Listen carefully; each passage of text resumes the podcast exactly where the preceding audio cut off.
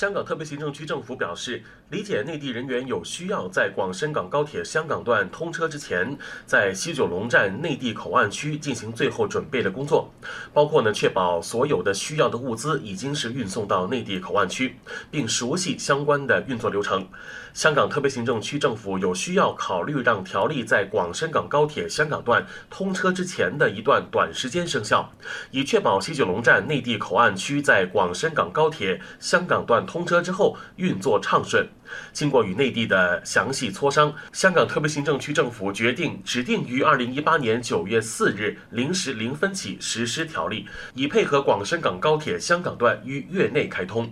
届时，条例界定之非保留事项会由内地根据内地与香港特别行政区关于在广深港高铁西九龙站设立口岸实施一地两检的合作安排和内地法律实施管辖。